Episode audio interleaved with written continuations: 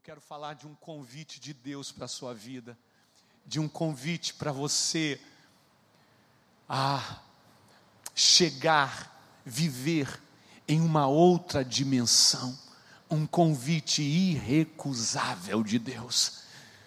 E eu gostaria que você abrisse sua Bíblia então, no livro de no profeta Isaías, capítulo 6. Capítulo 6, dos versículos, versículo 1 a 8. Eu gostaria de fazer uma coisa, irmãos, não tenho a menor é, intenção de definir um, um, uma posição física, né, como algo espiritual, mas neste momento, sabe, eu quero convidar você a ler esse texto comigo de pé. Porque esse é um dos textos mais poderosos que revelam a glória, o poder, a majestade, a soberania de Deus. Então, de pé estaremos. Mas eu convido também que de pé esteja o teu coração diante do Senhor, que de pé esteja a tua alma, que de pé esteja o teu espírito, e que você possa ler esse esses versículos, sabe, tentando compreender, tentando visualizar um pouco do que Isaías viu naquele dia tão maravilhoso para a vida daquele homem. Então, de pé, eu gostaria de ler com vocês. A palavra de Deus diz assim: No ano da morte do rei Uzias, eu vi o Senhor assentado sobre um alto e sublime trono. E as abas de suas vestes enchiam todo o templo. Serafins voavam por cima dele, cada um tinha seis asas. Com duas cobriam o rosto, com duas voavam e com duas cobriam os pés. E clamavam uns para os outros, dizendo: Santo, Santo, Santo é o Senhor dos exércitos, toda a terra está cheia da sua glória. Você pode dizer isso, igreja, comigo? Vamos dizer todos juntos esse versículo? Diga assim: Santo, Santo é o Senhor dos exércitos, toda a terra está cheia da sua glória. Uh, aleluia! As bases do limiar se moveram. A voz do que clamava, a voz do que clamava e a casa se encheu de fumaça. Então disse eu: Ai de mim, estou perdido, porque sou homem de lábios impuros, habito no meio de um povo de impuros lábios e os meus olhos viram o Rei, o Senhor dos exércitos. Então um dos serafins voou para mim, trazendo na mão uma brasa viva. Oh Deus, oh Deus, que tirara do altar com uma tenaz, com a brasa tocou a minha boca e disse: Eis que ela tocou os teus lábios a tua iniquidade foi tirada e perdoado o teu pecado. Depois disso ouvi a voz do Senhor que dizia: A quem enviarei? E quem há de ir por nós? Disse eu: Eis-me aqui, envia-me a mim.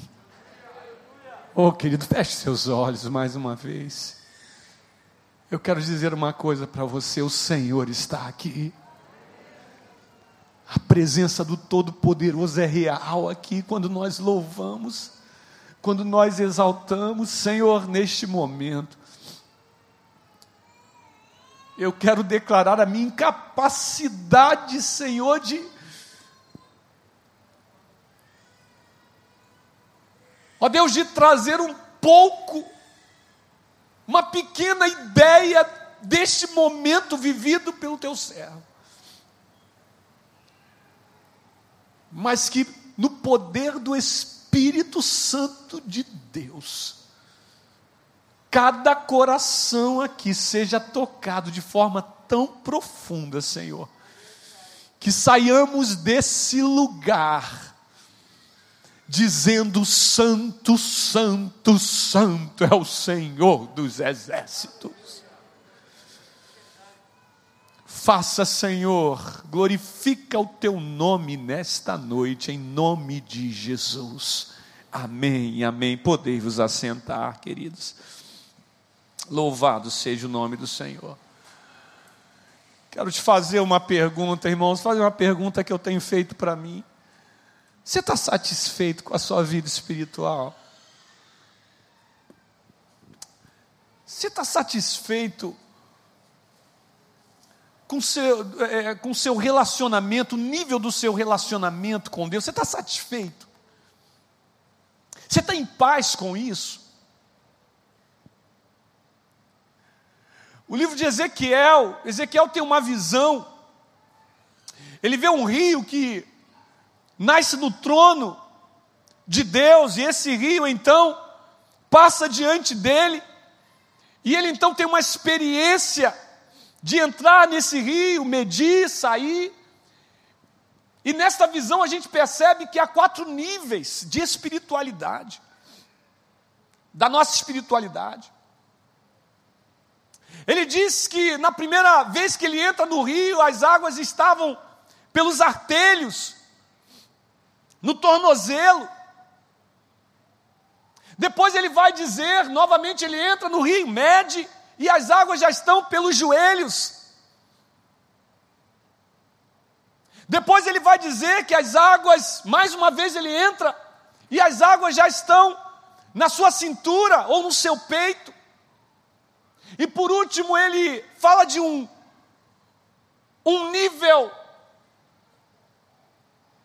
onde ele está completamente submerso, onde já não dá mais pé para ele, onde as águas de Deus tomam toda a sua vida.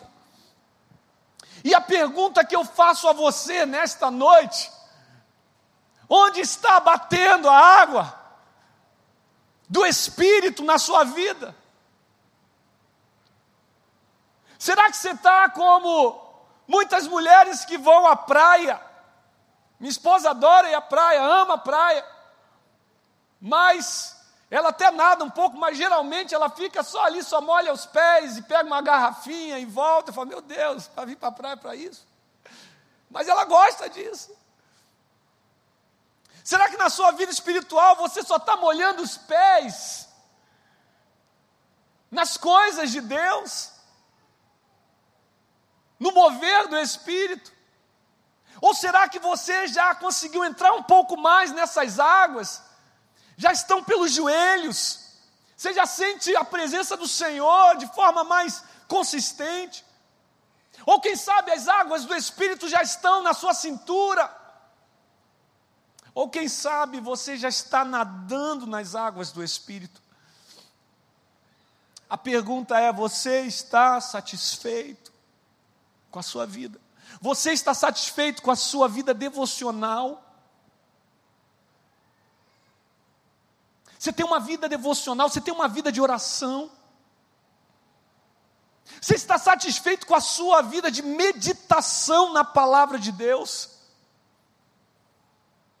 Você está em paz com isso? Porque eu quero dizer para você, eu não estou em paz.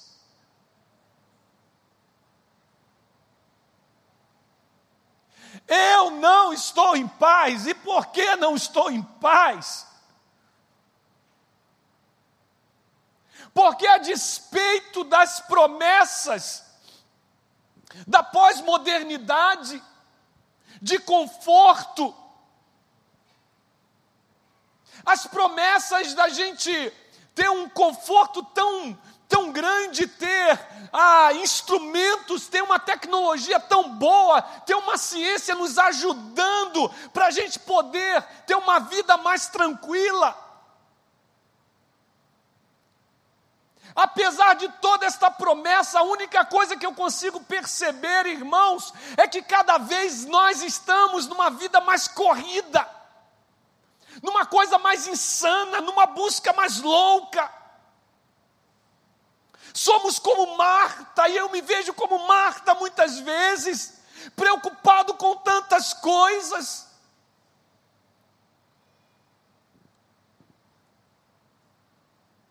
Quando Jesus disse para Marta: Marta, Marta, você se preocupa com tantas coisas, só uma coisa é necessário. Maria escolheu a melhor parte, sentar-se na presença do Senhor, desfrutar da glória de Deus, desfrutar das bênçãos do Senhor. Eu não estou satisfeito, irmãos, porque tantas coisas roubam a minha atenção, tantas coisas roubam o meu tempo com Deus. Ah, ah, isso aqui.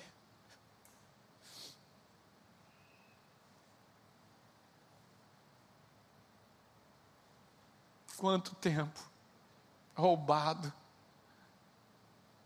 Quanto tempo roubado. E às vezes não é de forma ilegítima, irmãos. O pastor precisa estar o tempo todo com isso aqui na mão. As pessoas passam mensagem, se você não responder logo, você vai ter problema. Vai perder o membro, se não responder em cinco minutos, não é, Clóvis? Em cinco minutos no máximo, você vai ter problema. O pastor não responde, o pastor não gosta mais de mim. Eu estou saindo dessa igreja, estou indo para a igreja do recreio. Aí, pai, eu perco mesmo para a igreja do recreio.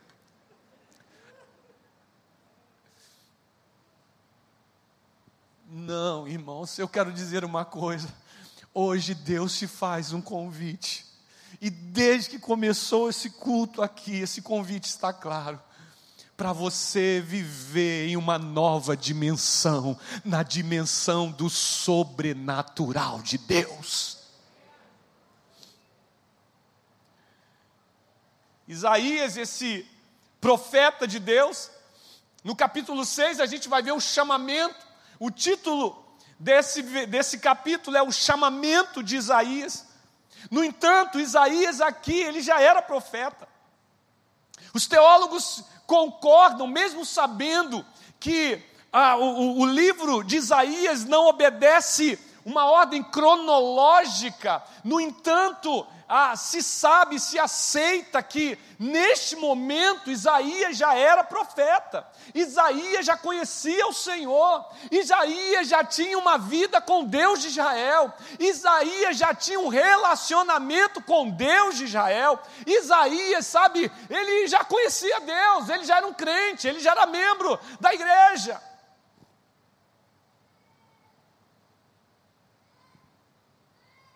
Ele já frequentava os cultos. Ele já ministrava a palavra. Mas mesmo assim, no capítulo 6, nós vamos ver Deus convidando Isaías para um nível mais alto, para uma dimensão mais elevada, para uma dimensão onde ele iria sair do natural para viver o sobrenatural de Deus. E o texto começa dizendo: no ano em que morreu o rei Uzias, ele diz: Eu vi o Senhor. Muitos estudiosos acreditam que essa expressão, no ano em que morreu o rei Uzias, é uma expressão apenas para marcar cronologicamente aquele evento. No entanto, irmãos, eu não consigo acreditar nisso. Eu não consigo acreditar nisso porque na palavra de Deus nada passa em branco, cada detalhe, tudo na palavra de Deus, Deus está querendo falar alguma coisa com a gente. Para mim e para alguns também pensadores, no ano em que morreu o rei Uzias, essa expressão não marca só uma questão cronológica, mas marca também um estado da nação de Israel naquele momento. Como estava a vida de Israel naquele momento. E por que então isso é tão importante? Porque no ano em que morreu o rei Uzias, foi quando o Senhor se manifestou. Quem foi o rei Uzias? O rei Uzias foi um homem que começou a reinar muito jovem, diz a Bíblia assim, que ele fez o que era reto diante do Senhor. Sabe o que aconteceu? Aquilo que acontece com todas as pessoas que decidem viver na presença do Senhor. Todas as pessoas que escolhem andar nos caminhos do Senhor. Todas as pessoas que escolhem as veredas antigas. Todas as pessoas que decidem viver por princípios e não por, ah, por moda, por ideologias.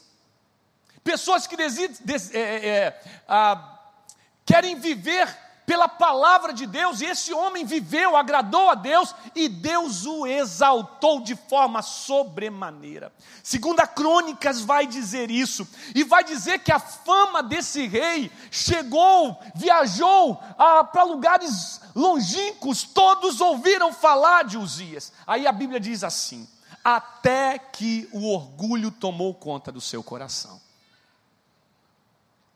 Interessante, né? Por isso, aquele, aquele velho dito é tão importante. Não basta começarmos bem, precisamos ir até o final, firmes naquilo, na convicção que temos que um dia recebemos em Cristo Jesus. Qual foi o resultado disso? Uzias foi, recebeu no seu corpo uma lepra ele ficou leproso, não pôde mais ficar no palácio, teve, que ficar numa casa separada, e não pôde mais ter a liberdade de reinar de dentro do seu palácio. Aquele homem ficou leproso por causa do orgulho e da soberba. E aqui eu quero dizer uma coisa para vocês. Quando nós entendemos isso, nós podemos perceber e saber tudo que acompanha um líder que se perde. Tudo que acompanha um líder que se perde. A Bíblia diz que um abismo chama outro abismo. E quando a gente ouve isso, quando a gente lê isso, a gente pode perceber que a nação que era próspera, que a nação que vivia de forma, sabe, a, a ser olhada com admiração pelas outras nações, essa nação agora, ela começa a decair, ela começa a ir para o fundo do poço. Quando um líder cai, irmãos, quando um líder cai, todos os seus liderados ficam vulneráveis. E então o seu reino agora está vulnerável. O seu reino agora está instável.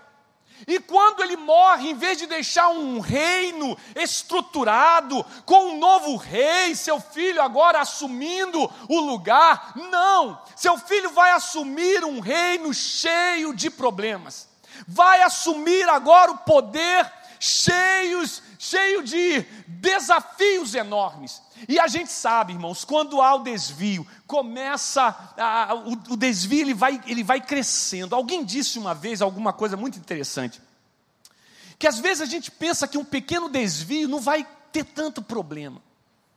Né? Eu estou só um pouquinho fora da rota.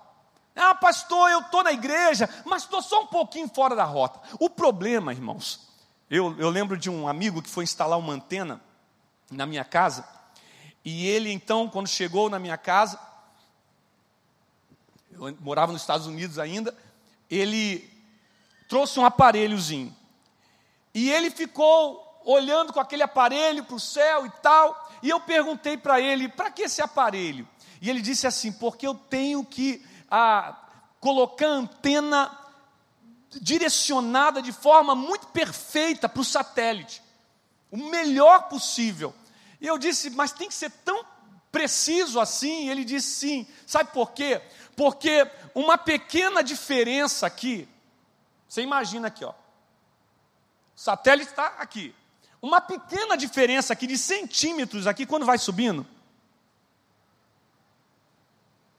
dá quilômetros de diferença lá em cima.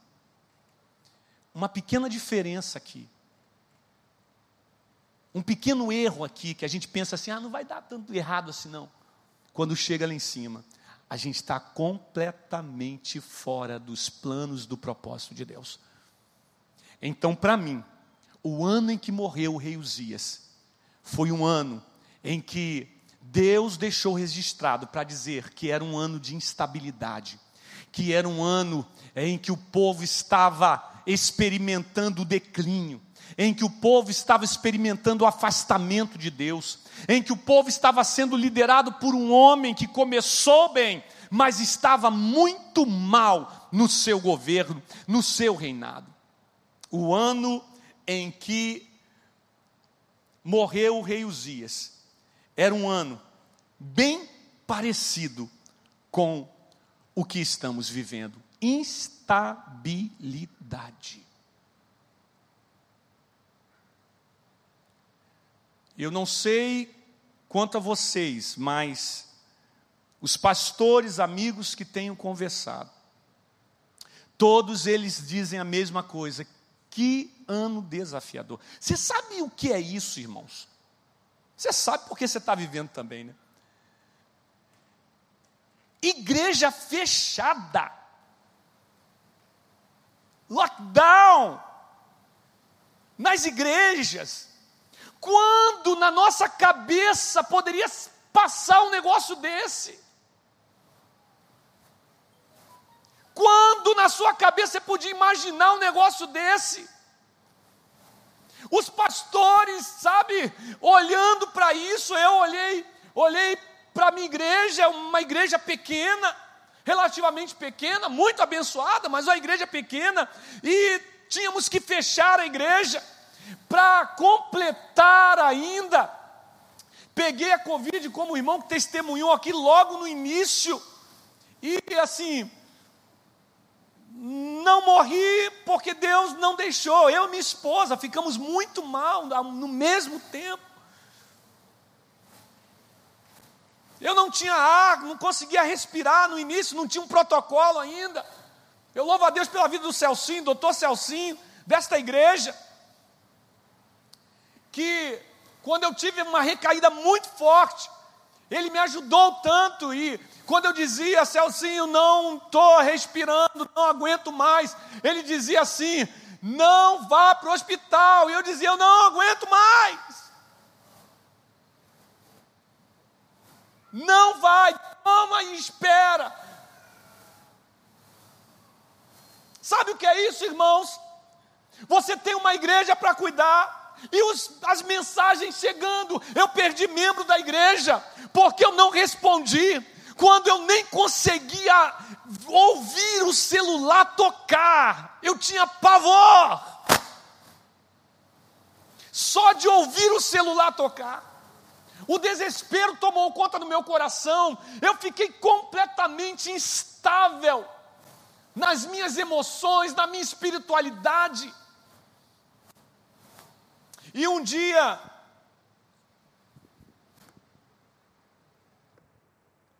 E num dia decisivo para a minha vida, quando eu estava ouvindo o CD do Ademar de Campos, 30 anos, eu estava deitado no sofá,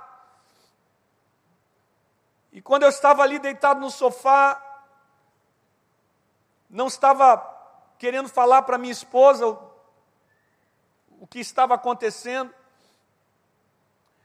mas deitado ali, eu cantando, mas chegou o um momento que eu disse assim: amor, acabou. Não tem mais ar. Acabou. Você nem se dá tempo para. Você nem se dá tempo para alguém me socorrer. Acabou. E eu estava deitado. E quando eu estava deitado ali no sofá, a minha filha que teve os irmãos acompanharam aqui várias pneumonias. E ela sempre se perguntou a Deus: por que, pai, eu tive que passar por isso, internada várias vezes? Eu disse: não sei, filho. Mas naquele momento nós podemos entender muita coisa, porque ela disse uma coisa para mim: ela disse assim, pai, quando eu estava sem ar, eu ficava sentada. Senta um pouco. Irmãos, naquele momento que eu sentei, que eu achei que ia morrer ali, que não ia dar mais. No momento que eu sentei, o hino cantando, Ele exaltado, o Rei exaltado nos céus, o ar voltou.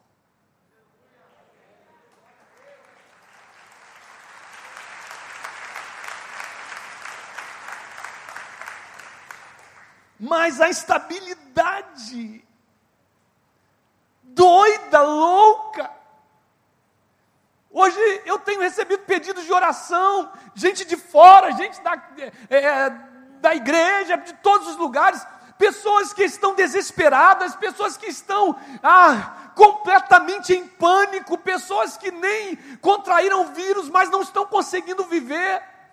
Sabe, eu acho, irmãos, que quando o rei Uzias morreu, a nação estava vivendo uma, uma instabilidade num nível muito forte, muito terrível. Talvez Isaías, como servo, como profeta, não sabia muito lidar com isso, como nós pastores. Um pastor ligou para mim e disse assim: Não se culpe, não se culpe, nós nunca vivemos isso, é a primeira vez, e eu não sabia lidar com isso, como cuidar de uma igreja. E eu pensei: não vai dar, eu vou ter que deixar a igreja, eu vou ter que passar a igreja para outra pessoa, não vou aguentar, não vou aguentar, não tenho condições. Eu não sei como é que você está na sua vida. Talvez nos seus negócios, talvez no seu trabalho, talvez na sua família, você esteja vivendo um tempo de instabilidade, você esteja vivendo um tempo, sabe, em que você não queria estar vivendo, um tempo de medo, um tempo de pavor, um tempo de horror. Mas eu quero te dizer uma coisa: que nessa noite Deus tem uma visão para a tua vida. E quando Isaías está ali, no templo, tendo aquela visão, quando ele vê o Senhor, ele vai declarar assim: no ano em que morreu o rei Uzias, eu vi o Senhor assentado no seu alto e sublime trono. Primeira coisa, irmão, deixa eu te dizer uma coisa. Você quer ver o Senhor? Você quer ver o Senhor? Para vermos o Senhor, esse Uzias, sabe, este homem orgulhoso, esse homem que começou bem, mas agora está cheio de orgulho, Senhor de si, ele precisa morrer. A primeira coisa, se você quer ver o Senhor nesta noite, você precisa se humilhar e dizer: Senhor, eu estou aqui e preciso da tua graça. Eu cheguei hoje à noite aqui, Senhor, vim só para um culto, para mais um culto, mas neste momento eu me humilho e eu declaro que eu sou totalmente dependente de ti. Mostra-me a tua glória, Senhor. Quantos aqui querem ver a glória do Senhor? Digam amém. Quando Isaías então ele vai ter esta visão. Que coisa maravilhosa, irmãos, que coisa maravilhosa. Porque aquele homem com medo, porque aquele homem no momento de instabilidade, aquele homem vê o Senhor assentado no seu alto e sublime trono. Sabe o que Isaías está vendo? Sabe o que Isaías está recebendo de Deus? Isaías, olha, é o seguinte: tudo pode estar desmoronando, este mundo pode parecer um trem desgovernado em alta velocidade, é, sem rumo, este mundo pode estar cambaleando, a sua vida pode estar ah, toda confusa, você pode estar com medo, você pode achar que está sem controle de nada, que Deus se perdeu, sabe, no meio da sua vida, mas olha de novo, olha para o céu, e quando ele olha para o alto, ele olha para o trono, sabe quem ele vê? O Senhor assentado no seu alto e sublime trono, dizendo o seguinte: Eu sou o Senhor do universo. Veja que o Senhor não está andando de um lado para o outro, que ele não está, sabe, é, como alguém ansioso, não, ele está sentado, tranquilo, porque ele é o Senhor da nossa história, sabe, queridos, uma coisa que a gente precisa entender nesse tempo, nesse tempo de a incerteza, nesse tempo que ninguém sabe como vamos sair desta situação, como vamos sair do ano de 2020. Eu quero que você saiba de uma coisa: Deus está sentado no seu trono e Ele está cuidando do seu povo. Coisa tremenda, mas ele diz ainda que o seu trono é alto, é celso. Quando Isaías vê, tem aquela visão, Isaías, que já era um crente, agora ele vai para um outro nível, porque ele percebe. Ele percebe que o trono de Deus está acima de todo o trono, que a glória de Deus está acima de toda a glória humana. Quando ele vê a glória de Deus, tudo fica pequeno, tudo fica insignificante, porque a glória de Deus está acima de todas as coisas, tantas preocupações nós temos, tantos medos nós temos, tantas angústias nós temos, mas uma coisa nós podemos saber, e Deus queria mostrar isso para Isaías: Isaías, eu estou entronizado, a minha glória está acima de todo o reino desse mundo. Nós não sabemos a teoria da conspiração, como dizem o outro, de onde veio esse vírus, se foi fabricado ou não. Parece que Deus perdeu o controle. Não, Deus não perdeu o controle. Não há nenhum reino como o reino do nosso Deus. Ele é Senhor e o seu reino é cheio de glória e majestade. A Bíblia diz assim: e a aba da sua veste enchia o templo majestade, majestade, glória. A fumaça encheu aquele templo, presença do Senhor. Isaías então percebe que alguma coisa está acontecendo. Isaías, com aquela visão, veja, ele vai para uma outra dimensão. E ele então vai clamar, então ele vai dizer assim: ai de mim, ai de mim.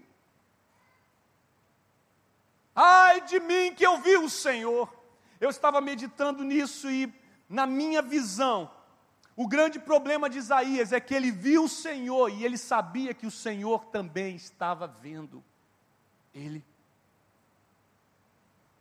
Ele viu o Senhor, ele viu a glória de Deus, mas o Senhor também estava vendo Isaías.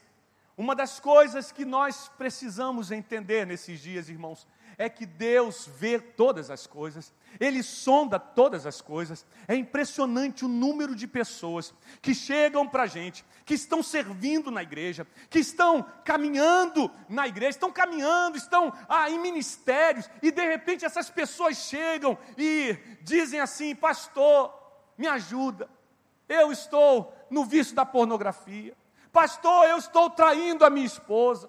Pastor, eu estou nessa e naquela situação. A gente quer a bênção do Senhor, a gente quer a glória do Senhor, como foi cantado aqui.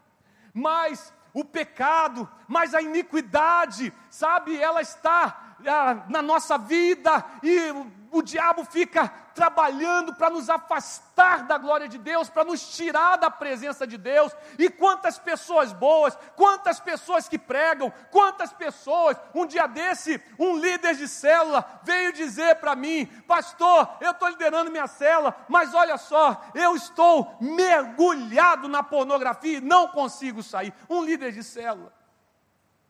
Quando Deus nos dá uma visão, irmãos, quando Deus nos dá uma visão, ele nos mostra a sua glória, mas ele nos mostra também que os seus olhos estão sobre nós. E os olhos agora sobre Isaías, ele, ele se sente tão incapaz, ele se sente tão indigno, principalmente porque ele vê os serafins louvando a Deus. Os serafins, que significa seres abrasadores, seres de fogo que estavam sobre o trono da glória de Deus, e aqueles seres louvando ao Senhor, Santo, Santo, Santo é o Senhor dos exércitos. Os serafins têm um, um, um movimento de adoração muito interessante. Com duas asas eles voavam, com duas asas eles faziam serviço de Deus, com duas asas eles se aproximavam de Deus, com duas asas eles ficavam sobre o trono, com duas asas eles cobriam o rosto eles não se achavam dignos diante da glória e da majestade de Deus, criaturas sem pecado, mas não se achavam dignos, e com outras duas asas cobriam os pés, entregando a Deus tudo o que eles eram, tudo o que eles iriam fazer, tudo estava diante do Senhor, e o Senhor tinha primazia na vida deles. Quando Isaías vê isso, ele diz: Ai de mim, Senhor, ai de mim, ai de mim, que eu sou um homem de lábios impuros e habito no meio de um povo de impuros lábios. E os meus olhos viram o Senhor. Sabe, irmãos, Isaías foi impactado pela, pela glória de Deus, mas Isaías também foi transformado por causa da visão da glória de Deus. Porque naquele momento, algo nele, algo na sua vida, ele experimentou uma transformação muito especial. Quando ele percebeu que era indigno, quando ele percebeu que não tinha, sabe, a, condições nenhuma de estar na presença desse Deus tão grande. Nós cantamos aqui, nós adoramos aqui, nós dançamos aqui, mas o nosso Deus, ele é extremamente elevado, ele é Senhor, ele é soberano, ele é digno, ele é santo, santo, santo. E quando nós olhamos para a nossa vida, nós ficamos, sabe, envergonhados, e nós precisamos sentir isso que Isaías sentiu, que somos indignos da graça, do favor do Senhor, somos indignos de estar na presença dele. Quem sou eu? Eu para estar na presença do Senhor. Mas nesse momento, foi essa atitude de Isaías que fez com que o Senhor tivesse misericórdia da vida dele. Sabe, se você quiser ir para uma outra dimensão, na sua vida, na sua fé cristã, na sua espiritualidade, se você não está satisfeito com o seu nível espiritual e quer romper, e quer chegar a um lugar, sabe, da glória de Deus, e quer mergulhar nas águas profundas do Espírito Santo, o que nós precisamos experimentar, irmãos, é a cura de Deus nas nossas vidas, é o purificar de Deus nas nossas vidas. A Bíblia diz que então um dos serafins foi lá no altar, tirou uma brasa do altar e tocou a boca de Isaías, tocou os lábios de Isaías, e ali a palavra do Senhor veio para ele dizendo: Os seus lábios foram tocados, agora a sua iniquidade foi tirada. Naquele momento, Isaías estava sendo purificado. Naquele momento, Isaías estava sendo trabalhado pelo Senhor. E finalmente, Isaías agora, depois de purificado, então ele ouve a voz do Senhor. Isso aqui é muito importante, irmãos. Isaías só vai ouvir a voz do Senhor depois que os seus lábios foram tocados, depois que o seu pecado foi removido, depois que ele entendeu que ele não era nada diante do Senhor. Então ele ouviu a voz do Senhor. Sabe por que muita gente não tem ouvido a voz do Senhor? Porque está misturando o santo com o profano está achando que pode servir a Deus e pode servir também a outros deuses está achando que pode viver, sabe, vir na igreja, louvar, cantar, mas pode ter uma vida de pecado, uma vida, sabe, longe da presença do Senhor. Tem muita gente querendo conviver com isso. Você vai ter que escolher ou uma coisa ou outra. Se você quer ser cheio de Deus, se você quer ser usado por Deus, a primeira coisa que você precisa é ser purificado pela presença, pelo fogo do altar de Deus, curando, te sarando, livrando você de, dos pecados e limpando a, o seu coração, a sua mente, purificando os seus lábios. Quer ser usado por Deus? Tem que passar pelo tratamento de Deus, como Isaías passou. E quando Isaías foi tratado pelo Senhor, então ele ouve aquela voz: Isaías, agora você está pronto. Irmãos, Deus primeiro santifica para depois usar. Dia 11 começa a campanha, começa o, o, o, a conferência dos jovens aqui da igreja. Dia 11 começa. Uma excelente oportunidade para você viver o sobrenatural de Deus. Mas o que você precisará para viver esse sobrenatural de Deus, para chegar a uma nova dimensão, a dimensão do sobrenatural, é permitir que Deus trabalhe na sua vida. Que Deus remova aquelas coisas que não são boas da sua vida. Aquelas coisas que atrapalham a sua espiritualidade. E eu termino esta mensagem lembrando lembrando-me de duas experiências. Os irmãos da música já podem chegar.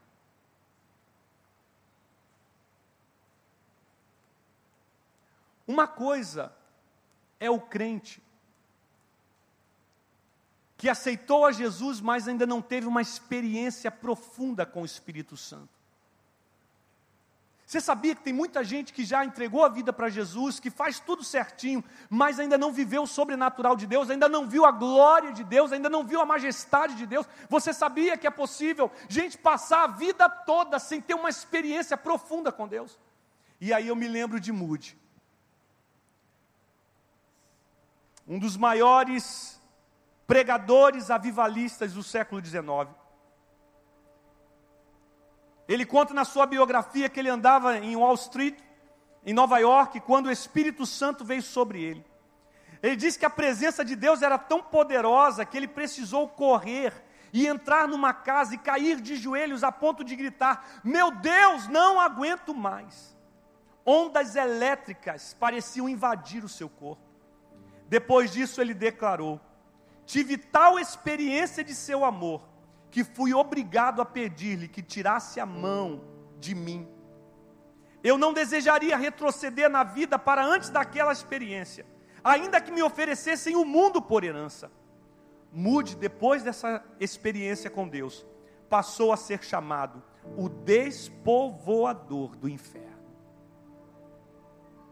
Mude era um homem antes da experiência com Deus.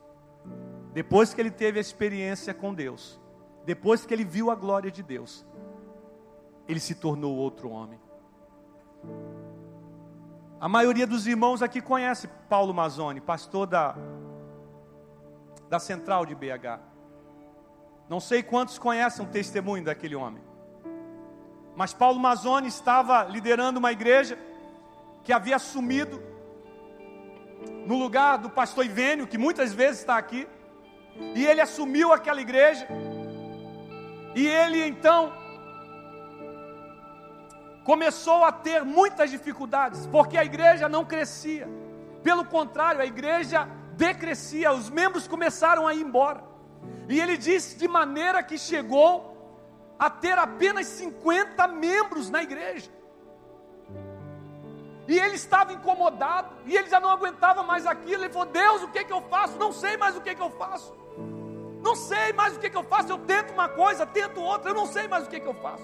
Até que ele ganhou uma passagem, alguém deu uma passagem para ele e falou: Olha, vai para o Canadá. No Canadá está havendo um grande avivamento, um grande mover de Deus. Vá para lá, comprou a passagem para ele. Ele não queria ir de maneira nenhuma. Ele disse: Eu não vou para esse lugar. Eu não quero esses negócios, esses movimentos todos. Eu sou batista. Eu sou baptista, né, Marcos? Não quero esses negócios na minha vida. Não vou me inventar nada de negócio desse. Até que não teve jeito. Até que a esposa dele disse o seguinte: Olha só, meu filho. Olha só, Paulo. Se você não for, essa igreja não te aguenta mais. Essa igreja não vai suportar mais. Essa igreja vai fechar as portas. E ele disse que foi então. Quando ele chegou no hotel, ele simplesmente, ele disse que ele apagou completamente, ele não tinha forças para se levantar no hotel. E ele disse que ali começou a experiência, uma experiência com Deus, mas a experiência não estava completa, até que ele foi na conferência e na conferência ele vendo muitas pessoas sendo tomadas pelo Espírito Santo, muitas pessoas, sabe, sendo tocadas por Deus de uma forma incrível. E ele estava lá parado e ele não conseguia sentir nada. Ele disse: Meu Deus, a conferência está acabando e nada aconteceu na minha vida. E ele foi lá na frente e pediu um dos pastores que orassem por ele. E ele disse que aquele homem orou por ele. E quando aquele homem orou por Paulo Mazoni, homem que vocês conhecem, homem de Deus, não é homem de brincadeira, homem de Deus, ele ali perdeu todas as suas forças, caiu e apagou. E ele só acordou muitas horas depois, já tinha acabado a conferência. Mas ele disse: quando levantou daquela experiência com Deus, ele nunca mais foi o mesmo. Hoje, a central de BH, disse quando chegou na igreja, Deus começou a salvar, Deus começou a abençoar.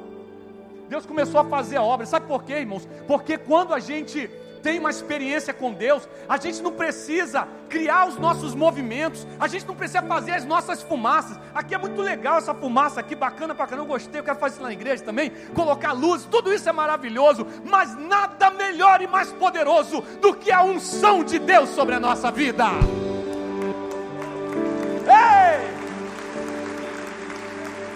Oh, meu irmão, você nunca mais será o mesmo. Se prepare para o dia 11. Venha para cá. Eu vou estar aqui, Guilherme. Eu vou ter que vir também. Eu vou ter que aproveitar esse negócio. Sabe por quê? Porque é oportunidade de Deus para nós. É oportunidade de Deus falar com a gente. De Deus nos mostrar a sua glória. E uma vez que você vê a glória de Deus, você nunca mais será o mesmo.